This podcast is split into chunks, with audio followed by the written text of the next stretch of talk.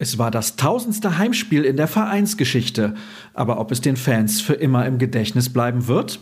Solltet ihr vom Ergebnis gegen die Glasgow Rangers im Playoff-Hinspiel der Europa League noch nichts mitbekommen haben, dann gibt es die Antwort in der heutigen Ausgabe von BVB Kompakt. Schön, dass ihr reinhört. Mein Name ist Sascha Staats und dann geht es mit unserem ausführlichen Rückblick auch schon los.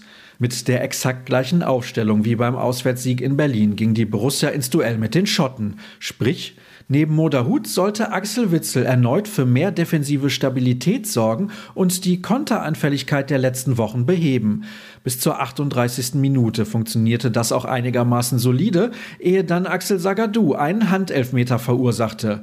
James Tavernier nutzte die Chance eiskalt und mit dem Treffer von Alfredo Morelos wurde daraus ein Doppelschlag. Zur Pause brachte Marco Rose dann Giovanni Reyna und Yusufa Mokoko ins Spiel. Doch eine mögliche Aufholjagd erstickte John Lundström fast unmittelbar nach dem Seitenwechsel im Keim. Zwar verkürzte Jude Bellingham keine zwei Minuten später auf 1 zu 3, aber Sagadou wurde mit einem Eigentor in der 54. Minute endgültig zum Unglücksraben. Gut zehn Minuten vor Schluss markierte Rafael Guerrero per Fernschuss den Endstand von 2 zu 4. Kein Wunder, dass die Reaktionen der Fans im Netz von Häme und Spott geprägt waren. Im Stadion ließen die schwarz-gelben Anhänger mit Pfiffen ihrem Unmut freien Lauf. Forderungen kamen auf, um Gregor Kobel und Jude Bellingham eine neue Mannschaft mit hungrigen Talenten aufzubauen, was noch einer der harmloseren Kommentare war. Der Geduldsfaden der Borussen, er scheint endgültig gerissen zu sein.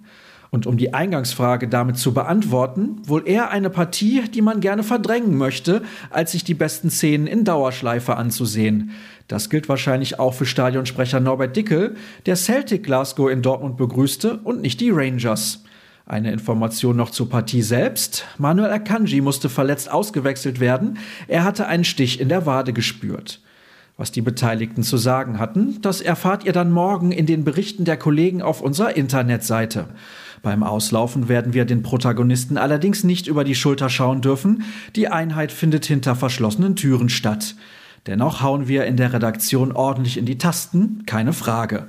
Außerdem könnt ihr euch selbst beteiligen mit unserem interaktiven Spielerzeugnis. Eine Sache wollte ich euch übrigens nochmal ganz besonders ans Herz legen. Wie eingangs erwähnt, handelte es sich gestern um das tausendste Heimspiel der Clubhistorie. Kevin Pinot hat sich mit Bruno Reckers und Gerd Kolbe unterhalten und das Ergebnis ist ein großartiger Artikel, in dem die beiden Borussen in Erinnerung schwelgen, sich ganz besondere Partien nochmal vor Augen führen und kuriose Geschichten erzählen. Absolute Lesepflicht. So, und das soll es dann auch für den Moment gewesen sein. Die komplette Nachberichterstattung liefern wir euch auf ruhrnachrichten.de inklusive Kommentar und Videoanalyse.